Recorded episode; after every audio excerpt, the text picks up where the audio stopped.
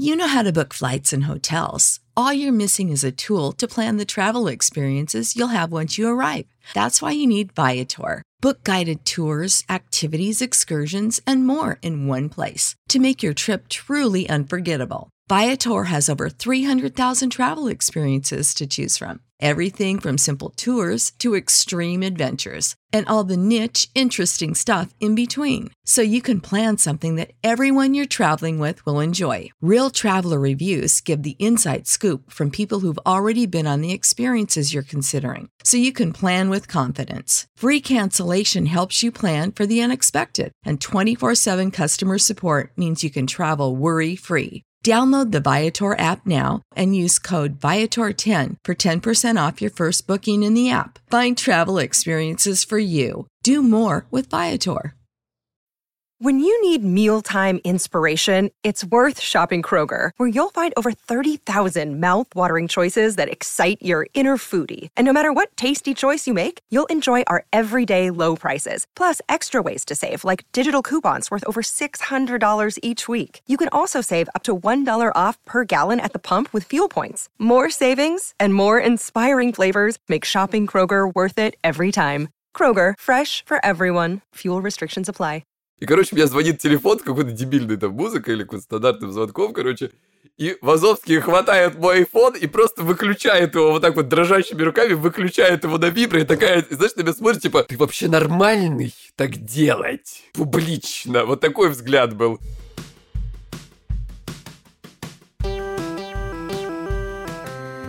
Привет, меня зовут Кристина Вазовский, и это «Провал» — подкаст о ситуациях, в которых что-то пошло не так. И сегодня у меня в гостях психолог и подкастер Егор Егоров. Но прежде чем мы начнем, у меня для вас супер новость. На следующей неделе выходит сотый выпуск подкаста «Это провал». И мы будем устраивать маленький праздник.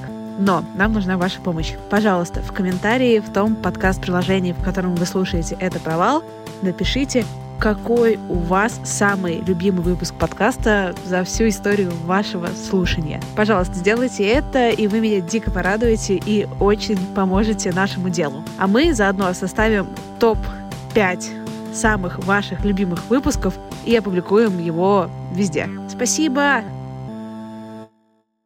Егор, привет. Привет. Я вот сейчас думаю, как ты будешь записывать этот выпуск с человеком, про которого ты знаешь все. Вот, вот как сейчас Кристина Вазовский будет крутиться, ребята? Ну-ка посмотрим. На самом деле, это, наверное, самое сложное записывать выпуски с людьми, которых ты неплохо знаешь. А с другой стороны, не знаю, я тут могу с тобой поспорить, а знаю ли я тебе все или нет. Вот такой тоже замечательный вопрос. Ну да, я думаю, что в любом случае не ты обо мне все, не я о тебе все, мы, конечно, не знаем. Чувствуешь ли ты себя реализованным человеком сейчас? В целом, да. Это, знаешь, очень странное чувство. Я думал, что я никогда его не достигну. А когда оно у тебя появилось? Нет такой точной метки, когда бы я мог сказать, что оно мне появилось. То есть первое, что мне пришло в голову, это, наверное, сказать о каких-то, ну, таких точках достижений, что, в общем, довольно логично. Но мне кажется, это совсем не так. Это ощущение, которое такое волнообразное, но с тенденцией тенденцией к усилению. Потому что есть моменты, когда ты думаешь, что что-то не так пошло, и ты в себе не уверен, и тебе кажется, что фигня какая-то, а потом что-то случается хорошее, и ты такой, о, да, да, я неплох, круто, а потом опять, ну, в общем, это все взлетами и падениями, но в целом мне нравится, что тенденция идет вверх. И самое главное,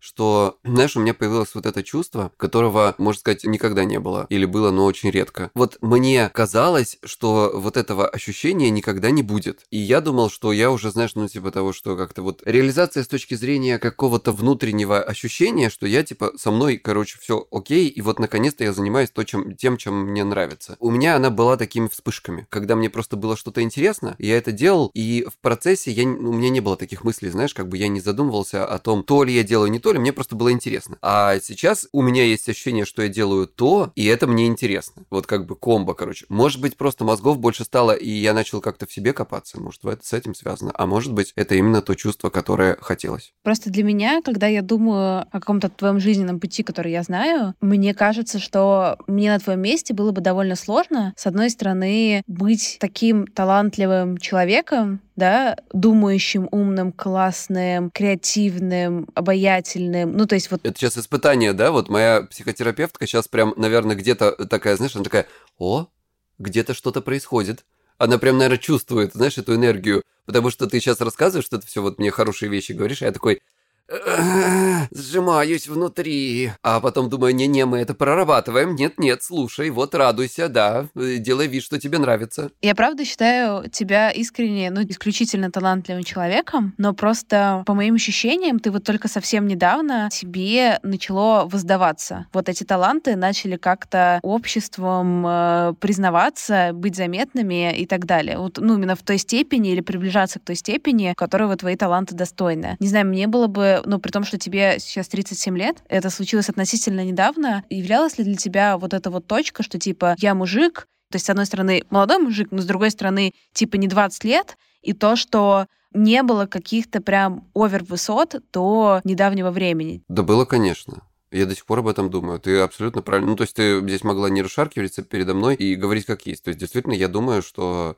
Я до сих пор не думаю, что я что-то сделал такое экстраординарное, но действительно стало в этом смысле полегче. Но знаешь, вот мне недавно Аня Марчук рассказала такую штуку. Она прочитала в книжке очень интересную концепцию. О том, что дела в жизни, вот обычные ежедневные дела, ты можешь разделить на три подгруппы. Первое – это когда есть дела, которые дают тебе энергию. Есть дела, которые забирают у тебя энергию, а есть дела, которые сейчас забирают забирают, а потом тебе дадут. Ну, такой отсроченный эффект. Я подумал, думаю, слушай, интересная идея, открыл свое расписание и прям посмотрел, знаешь, вот ежедневно я такой, забирает, забирает, забирает, ну, в этом вот на ноль выйдем, забирает, забирает, ну, вот здесь немножко дает. Я, короче, понял, что большая часть моих ежедневных дел забирает мою энергию, не дает вообще ни разу. И, соответственно, я начал задумываться насчет того, что, чтобы такое сделать, чтобы включить в ежедневное рутинное расписание, чтобы эти вещи давали мне сил, потому что сил становится все меньше. По примеру тебя, например, это стало для тебя, наверное, серфинг, правильно? Несмотря на то, что ты там нифига не спала, ты все равно в 6 утра встаешь и бежишь на этот серфинг. Что для меня просто какое-то, ну, как это сказать, великое свершение. Но я понимаю, что для тебя это не великое свершение, ты туда бежишь, потому что ты, ты кайфуешь, это дает тебе энергию. И вот я к чему всю эту историю сейчас рассказал? К тому, что в целом мне показалось, что вот сейчас дело, которое я делал, наконец-то начало что-то приносить. Наконец начало давать эту энергию. Первое время оно ее безумно забирало просто вот до изнеможения. А когда ты говоришь дело, которое я делаю, а что это за дело? Это подкасты и это психотерапия. Собственно, вот чем я основными вещами сейчас и занимаюсь. А смотри, а паттерн там одинаковый, что это оба долгое время забирало на энергию, теперь начало давать, или как? Просто это довольно все-таки разные штучки. С подкастами, наверное, и так все понятно. То есть, действительно, здесь такая прямая логика. А с психотерапией не совсем так все прямо, потому что с ней, как мне кажется, это лично мое мнение, чем больше ты занимаешься какими-то узкими вещами, а я выбрал для себя буквально несколько направлений, и мне в этом плане очень комфортно, тем больше ты начинаешь понимать, как это работает, этот механизм, особенно когда ты на сессиях каких-то рассказываешь много об этом и объясняешь некоторые механизмы. Ты сама знаешь, да, если ты хочешь это понять, э, расскажи об этом другому человеку, объясни это. И мне кажется, я становлюсь лучше, и я еще больше начинаю понимать механизмы и процессы. Это не всегда легко и просто, потому что понятно, что не все клиенты становятся в идеале такими, как я хотел бы, да, не, не, не такие у них идеальные изменения, как я хотел бы, у многих классные замечательные, иногда это забирает энергию, но сам процесс, а особенно когда у клиентов что-то хорошо происходит, особенно когда они от меня уходят, а я очень люблю, когда они от меня уходят, значит, все хорошо, это такую энергию дает сумасшедшую. Ты же много чем в жизни успела позаниматься. Ты занимался дизайном, насколько я знаю, психотерапия, подкасты. Причем разными и motion, и 3D, и графическим, и вообще каким только не было. Не знаю, у меня, например, в семье в детстве там до сих пор как бы была установка, что менять занятие — это как будто бы плохо, это как будто бы ты не можешь э, определиться, если ты хочешь в чем-то добиться успеха, тебе нужно заниматься, вот выбрать что-то, найти и фигачить э, до победного. У тебя были когда-то переживания какие-то по поводу того, что там сначала это, потом это, потом это, потом это и так далее? Были, были. И ты знаешь, у меня в семье не было такой установки, но она у меня в голове каким-то образом появилась. То есть по крайней мере, мне никогда такого никто не говорил, но вот это общее, может быть, какая-то социально-политическая ситуация, воспитание, бог, не знаю что. Но, в общем, одним словом, у меня такая мысль была, и она меня очень долго сверлила. И я понимаю, что это та идея, которая сверлит умы многих людей хороших. И самое главное в этом смысле, что я только недавно сравнительно разрешил себе заниматься разными вещами. Потому что я до этого все равно это делал,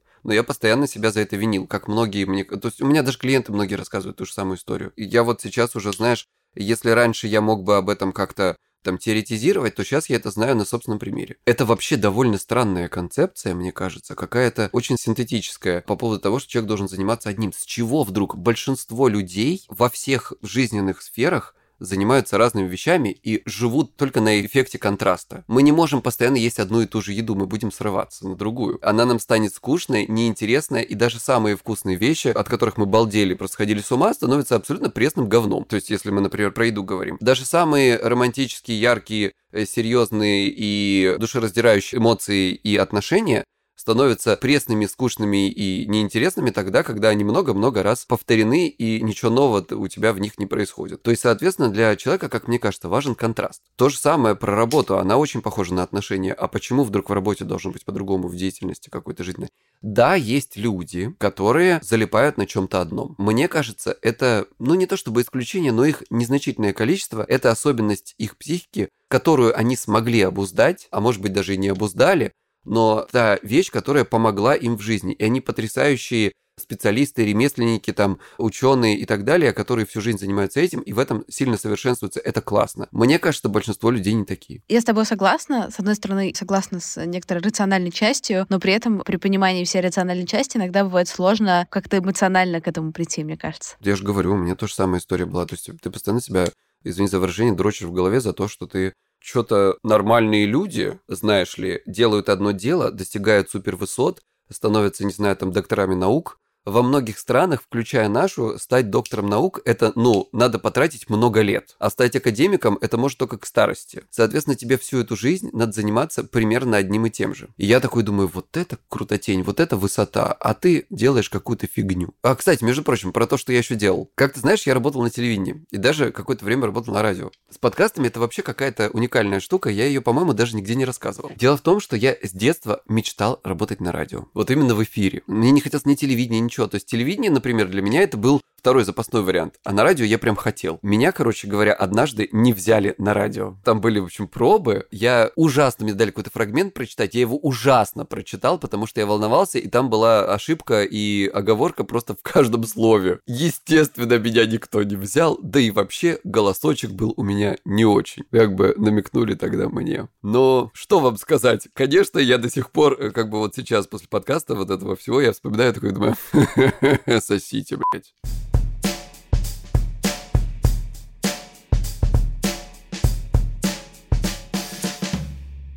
ты сейчас успешный психолог и супер успешный подкастер. И ты, мне кажется, уже в этом амплуа как-то очень утвердился, круто себя чувствуешь. Сможешь ли ты себе признаться, что тебе надоело? Вот это хороший вопрос. Очень не в бровь, а в глаз, понимаешь? Потому что я надеюсь сейчас, что смогу. Но опыт моей жизни показывает, что э, мне на это раньше, по крайней мере, требовалось огромное количество времени и усилий. Мне надо было себя просто вот брать за шкирку и тащить, заниматься вот этой деятельностью. Соответственно, существует немалая вероятность того, что я могу продолжить тащить себя за шкирку и здесь. Какой-то процесс самопознания, ну, правда, я теперь уже довольно давно к терапевту хожу, поэтому есть вероятность того, что у меня это в этот раз случится быстрее. Осознание того, что надо что-то менять. Последний раз это осознание заняло лет 5-7. В целом, у тебя это уже какое-то э, в осознание, да, перешло, то, что ты там 5-7 лет э, пытался не видеть какую-то правду. Что ты почувствовал, когда первый раз для себя это сформулировал? Я не формулировал. Вот именно это меня смущает, понимаешь, что я до этого никогда не формулировал. Ситуация какая? Ты что-то делаешь, делаешь, делаешь. У тебя не то, чтобы это тебе сильно нравится, ну и не то, чтобы не сильно не нравится. Ну, такое вот как бы состояние, такое болотце. Есть свои большие минусы, э, есть свои большие плюсы. Ну, и ты как бы думаешь, что так должно быть. Ну, все ж так живут, все ж так работают, а что такого? И в определенный момент мое вот это самое, как я люблю говорить, мудрое бессознательное просто сделало что?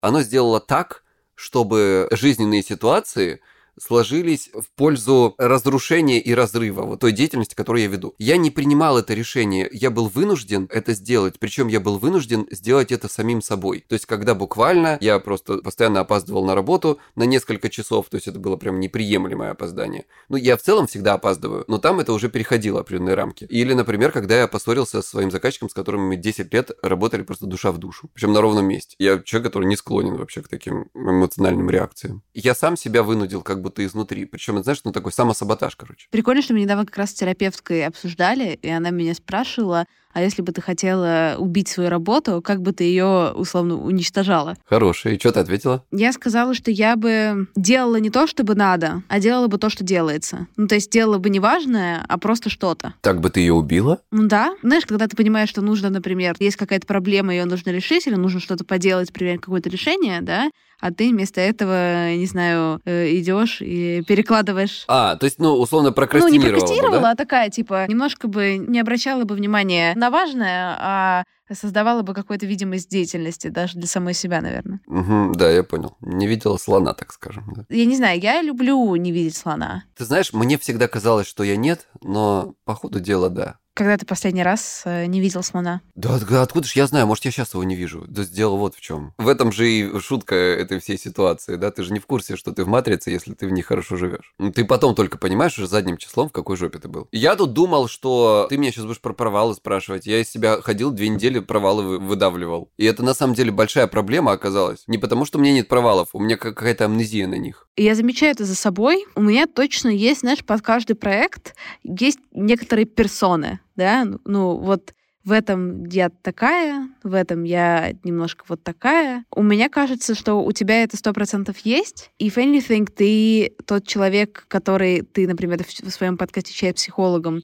и к тебе или ко мне, это какие-то два совсем разных человека. У тебя нет такого ощущения? Так и есть. Мне даже клиенты это говорили. И ты мне говорила вначале, помнишь? А как ты вообще... Ты уверен, что ты сможешь совмещать секс-подкаст с деятельностью психолога? Ну, вот это самораскрытие и так далее. Я тебе тогда сказала, не помню что, ну, типа из серии, «Э, ну, как бы хер знает, ладно, потестим. Бывали ситуации, когда мои клиенты, которые никогда не слушали, ничего не знали про к тебе или ко мне, а были такие, они слушали к тебе или ко мне, ну, конечно, никто из них не уходил из-за этого, но они с большим удивлением меня узнавали с другой стороны. Прям вот с максимально большим. А в целом я и в жизни примерно такой, ты знаешь. Ты же не, знаешь меня прекрасно, мы с тобой можем просто орать, веселиться, материться через слово на какой-то вечеринке, а потом прийти домой и разговаривать до трех часов утра, уже в неадекватном совершенно состоянии, потому что все уже хотят спать, уже нет сил, а все равно интересно. И это совсем другой такой серьезный разговор. Если есть вот эта вот шкала, знаешь, где на одной стороне это Егор из тебе или ко мне, да, а на другой стороне это Егор из чая, то, как ты себя по жизни ощущаешь, ну, как бы тот Егор, как ты себя чувствуешь, он ближе к какой точке лежит? Если это компания с друзьями, то это, знаешь, вот есть точка к тебе или ко мне, да, а есть точка еще дальше от к тебе или ко мне, которую вообще никому не надо знать. Ну, ты ее знаешь иногда, да, ты, в принципе, э, видела это. Да, там просто половина вообще это не должно на публику никогда вообще попадать, это надо все вырезать. А если это какая-то, ну, то есть это вот компания, да? Причем если я возьму каких-то из этих друзей из этой же компании, и мы будем сидеть там втроем, вдвоем, то мы душевно поговорим. Без э, шуток, мата и прочей истории. Ну, мне кажется, а разве не у всех так? Я уверена, что есть люди, которые со всеми людьми себя ведут одинаково. Думаешь? Мне кажется, нет. А тебе вообще важно нравиться? Ну, конечно, важно. Кому не важно нравится? Это вот такая, мне кажется, красивая ложь. Да мне все равно, что обо мне думают. Никому не все равно, что о них думают. Это просто пи***, ребята. Вопрос в уровнях, да, вот как бы насколько тебе это важно, в концентрации. Какая у тебя процент на настоечке какой-то? Мне кажется, что чем больше ты это получаешь, тем меньше тебе это важно, ты же знаешь. Концентрация снижается со временем. Ты успокаиваешься. Это очень хорошо. А, кстати, возвращаясь к предыдущей теме, у меня к тебе вопрос. Если бы ты постоянно была или была бы вынуждена постоянно быть одной, ты бы от этого не устала? Не, ну устала бы, конечно. А тогда вот у меня еще второй вопрос в этой ситуации. Вот мы с тобой сейчас, может быть, я так понял этот вопрос, разговаривали, а то есть с той стороны, что это как бы, ну, ты с кем-то, ты с другим человеком, или ты подстраиваешься под другого человека, или ты подстраиваешься под компанию, или ты не подстраиваешься, а становишься их частями, и какая-то часть тебя выходит на взаимодействие с ними. А вот ты сама с собой, и я сам с собой. Это какие люди? Вот ты сама собой какая? По шкале от Кристина к тебе или ко мне, и Кристина провал, например. Сложно сказать, потому что я понимаю, в чем прикол этого вопроса. С одной стороны, он как бы точно, с другой стороны... Или там вообще эта шкала не сюда не подходит? И знаешь, это не шкала, это пирамидка, скорее там получается в итоге. Можно я попробую угадать? Ты мне сейчас скажешь, так или не так. Мне кажется, что ты молчаливая, депрессивная баба. Сама с собой. Ну, это скорее это ближе к правде, чем, чем что-то еще. Нет, я могу быть при этом не обязательно депрессивная и молчаливая, я могу быть при этом очень мечтательный и в какой-то игривый, вдохновленный, и который скачет и танцует и что-то думает про себя. Но это точно человек сам в себе. Ну, знаешь, это была проекция с моей стороны. Что Я в основном молчаливый, депрессивный сам собой. Я редко когда скачу. Сам собой, чтобы я еще скакал, зачем?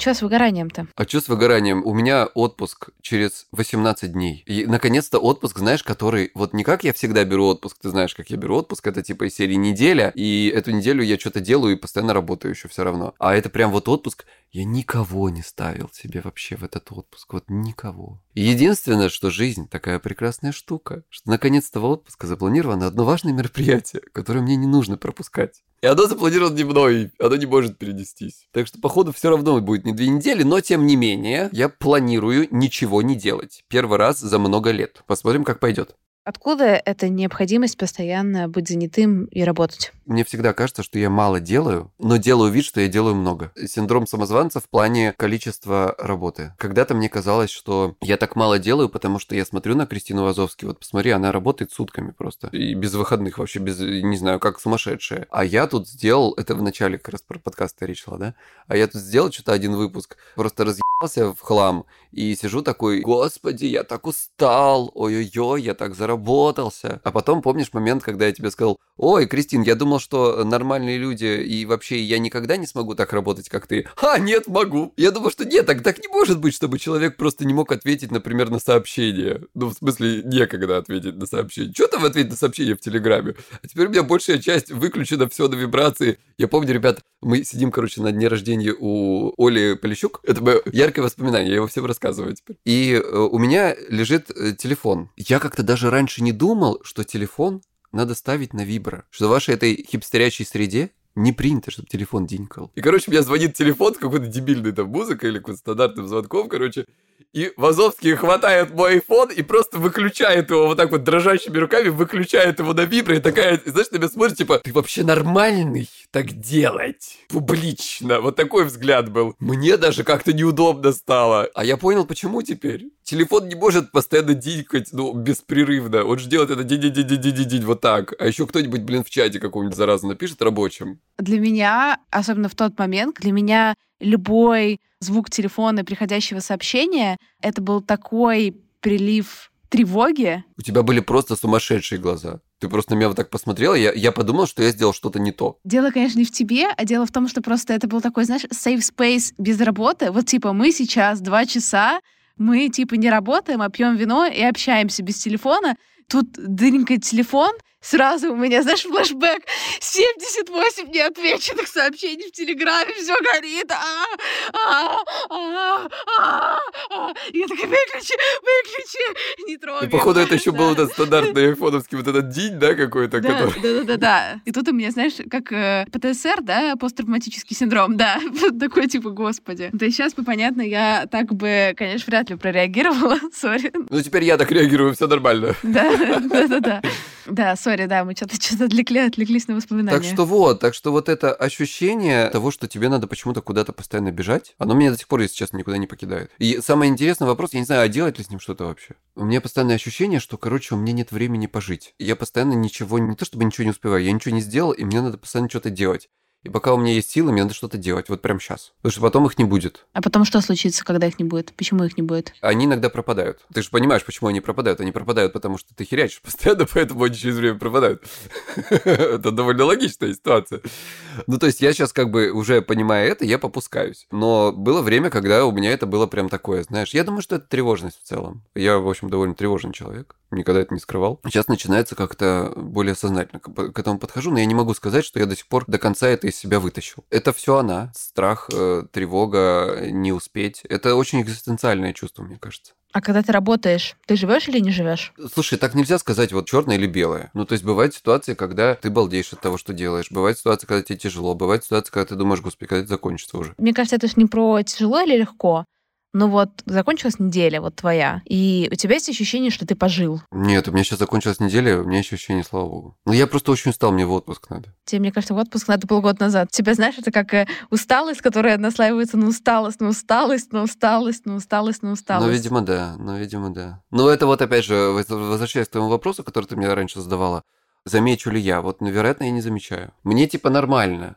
есть вещи, которые, вот опять же, расписание дня, вот то, то, о чем я говорил, есть много вещей, которые, ну, как бы много в работе именно вещей, да, таких, не в личной жизни там каких-то вещей, личные тоже есть, но тем не менее. В работе есть немало вещей, которые дают мне энергию, но, видимо, недостаточно. Если мне клиент говорит что-то, что мне важно, я очень абстрактно здесь говорю, потому что это не, ну, как бы для людей, знаешь, может показаться, что если мне клиент говорит, что у него получилось что-то сделать, там, сделать задание, то это, типа, для меня класс, и я радуюсь. Да, в смысле, такое тоже бывает. Но есть ситуации, когда я вижу, что изменения идут так и в таком темпе, и предсказуемо, и э, так, как надо, и для меня это вот большой кайф, короче. Но человек, в принципе, при этом может еще, ну, он не в курсе, что, что, что это все правильно и все хорошо, иногда приходится об этом специально говорить. Это я такой сижу, думаю, вот это вот как надо идет все. Вот тогда я прям чувствую очень хорошо себя. Конечно, когда клиенты тебе говорят, что у них все отлично, и ты просто вот прям взлетаешь в этот момент. Иногда бывает, что, естественно, у них не отлично, и в этот момент я думаю о том, что, ну, что ж, запасемся терпением и силами и идем вперед. Вот это состояние собранности, оно требует определенной энергии от меня. Возможно, я много слишком вкладываюсь в сам процесс терапии, но у меня такой метод, я не могу не вкладываться так сильно. Поэтому он и тянет сильно, знаешь, потому что с точки зрения, например, психодинамических подходов, это не совсем верно настолько эмоционально туда вкладываться. Но я вкладываюсь эмоционально не так, как в общем понимании этого слова, а я вкладываюсь эмоционально в смысле, ну я очень переживаю и, скажем, болею за своих клиентов, вот.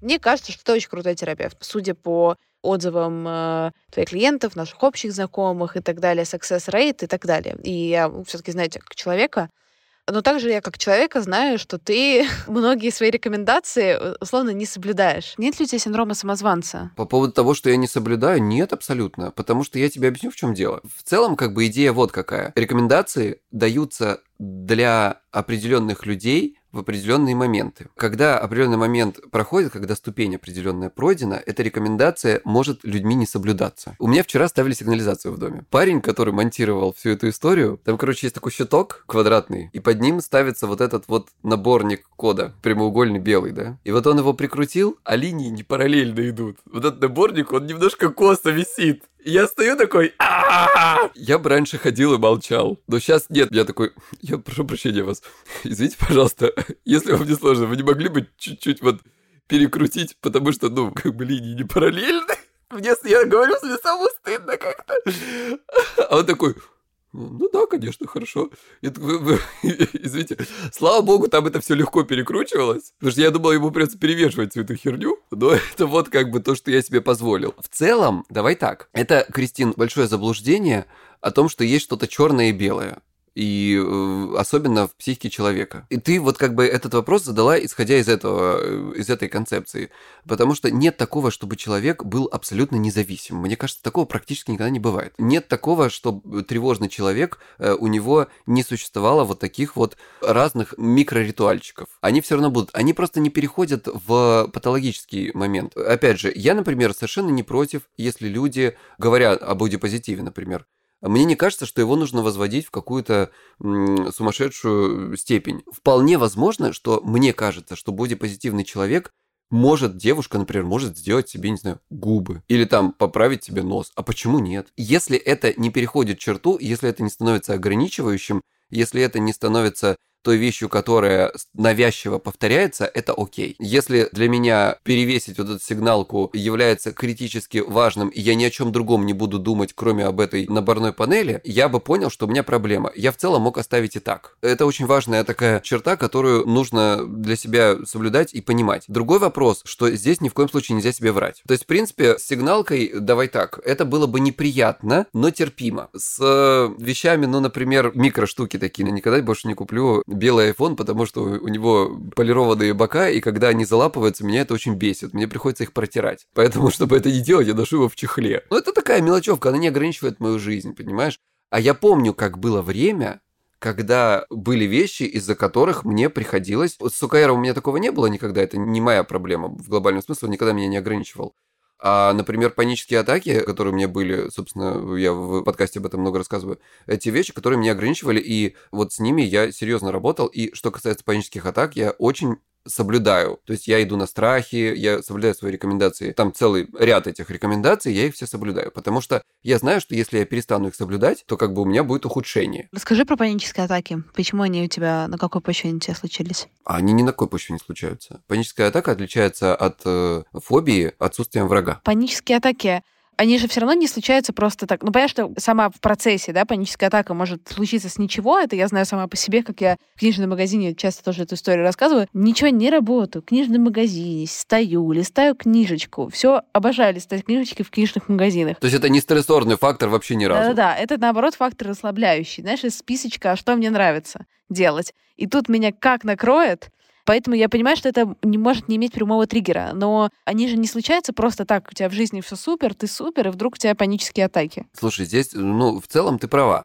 Есть определенные факторы, которые напрямую не провоцирующие, но факторы, которые способствуют. И до сих пор до конца неизвестно, что именно является основой этой проблемы. Есть разные предположения, и генетические, и нейрофизиологические, и гуморальные, и разного рода, ну, короче говоря, там целая куча историй, и в том числе и психологическая, в общем-то. Подоплеку этого всего есть. Особенность заключается в том, что в целом панические атаки наблюдаются у тревожных людей. От чего они тревожные, это тоже очень интересный дискуссионный вопрос. От природы ли, по наследству ли передалось, воспитание ли это, фактор окружающей среды, например, работает. Крупные города, там вообще в крупных городах довольно сложно быть нетревожным человеком, надо сказать. Ты даже замечала сама, наверное, вот, э, что ты уехала из крупного города, да, что ты сейчас просто вот солнышко, песочек. И как у тебя с тревожностью, котик? Ну, сильно легче. Я просто помню, что у меня, это, конечно, жутко, на самом деле, сейчас вспоминать. Я находилась в состоянии тревоги реально каждый день,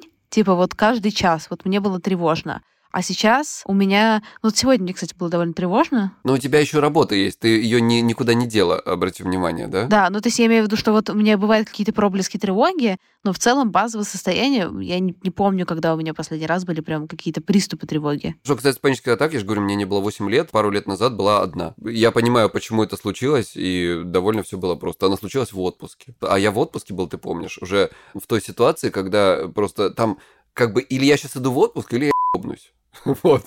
И знаешь, если мы не понимаем, что привело к этому, то мы такие, чувак, ну ты же в отпуске, на отдыхе, чего у тебя паническая атака бахнула? Не, ребят, это все как бы копится. Естественно, огромное количество стрессовых факторов. Знаешь, вот у меня есть такая метафора, насколько она верна, со мной здесь можно поспорить, но в моем случае, а мне кажется, она работает. Это когда моя психика просто как плотиной заполняется вот этими разными стрессорными факторами, и не только, ну, короче, разными такими негативными факторами, и в определенный момент когда она просто не выдерживает накала, она это сбрасывает в виде панической атаки. Я научился работать со своими паническими атаками и делать все так, чтобы до этого не доводилось. Поэтому они у меня, если и происходят, то раз во, во сколько-то много лет. А что было 8 лет назад, когда они у тебя были регулярными? Что в твоей жизни происходило? Сначала они начались, это мне было там 20, там что-то типа с чем-то. Я тогда как-то неосознанно это все у меня происходило. Потом я, значит, э, все это начал что-то за себя брать стараться что-то это делать, а потом был период жестких перемен. Это тоже было связано с работой, ну, как бы, я сейчас уже просто очень смутно это припоминаю, я помню, что это был стрессовый момент, потому что строился дом параллельно, работа, переезды, какое-то съемное жилье, пока дом строится, ну, в общем, было много вот таких вот факторов, и я даже в тот момент закурил вообще, при том, что я до этого тоже не курил много лет. Организм очень умная штука, вот в моем случае. В этом смысле, мне кажется, мой организм или мое бессознательное, можно так сказать, очень хорошая штука, потому что оно меня бережет. Оно в определенный момент мне машет такими, знаешь, тревожными состояниями или панической атакой. И я такой, а, все, понял, окей. Сейчас я начал понимать это. Раньше я не понимал, и поэтому панические атаки шарашили меня часто, пока наконец-то мне в голову не вбили мысль о том, что, чувак, ты как бы, ну, следи за собой. Поэтому мне кажется, что панические атаки, ОКР и прочие тревожные расстройства, которыми я занимаюсь, это не та вещь, которая может быть, ну, знаешь, до конца полностью излечена. Мне кажется, это та вещь, которая с вами потому, что вы должны за собой следить. Таким образом, организм вам дает понимать, что вы живете как-то не так. Пока ты за собой следишь, все будет хорошо. Вот мне, кстати, очень нравится эта метафора. Это все равно, что прийти к врачу с простудой. Тебя врач антибиотики выпишет, да, у тебя попустит, и ты такой, ну все, теперь я больше никогда в жизни не заражусь простудой. Ребят, так не будет, вы еще будете болеть ею. Ну просто мы понимаем, что не надо на улицу выходить без одежды и не носить маску или общаться с людьми, которые тебе в лицо чихают. Блин, Егор, спасибо большое. Мне было очень интересно с тобой поговорить, и правда, иногда не очень просто, потому что тут дело не в том, что я тебя как-то хорошо знаю, из-за этого мне приходится притворяться и задавать вопросы, которые я знаю ответы. Правда, все, что спрашивала, для меня было ново, и э, мне было очень интересно. Спасибо, дорогая. Уж никогда не думал, что настанет тот момент, когда Кристина Вазовский позовет меня в провал. А нет. Ну, на самом деле, правда, душевненько так с тобой посидели. Ну, в общем-то, э, от посиделок с тобой другого не ожидается. Мур, это взаимно, я тебя люблю. Люблю тебя, давай, пока-пока.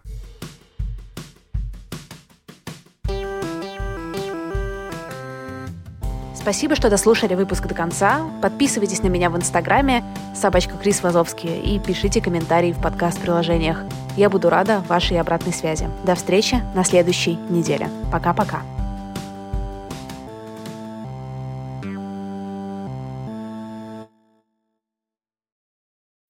When you need mealtime inspiration, it's worth shopping Kroger, where you'll find over 30,000 mouthwatering choices that excite your inner foodie. And no matter what tasty choice you make, you'll enjoy our everyday low prices, plus extra ways to save, like digital coupons worth over $600 each week. You can also save up to $1 off per gallon at the pump with fuel points. More savings and more inspiring flavors make shopping Kroger worth it every time. Kroger, fresh for everyone. Fuel restrictions apply. Save big on brunch for mom, all in the Kroger app. Get half gallons of delicious Kroger milk for 129 each, then get flavorful Tyson natural boneless chicken breasts for 249 a pound, all with your card and a digital coupon. Shop these deals at your local Kroger today or tap the screen now to download the Kroger app to save big today. Kroger, fresh for everyone. Prices and product availability subject to change. Restrictions apply. See site for details.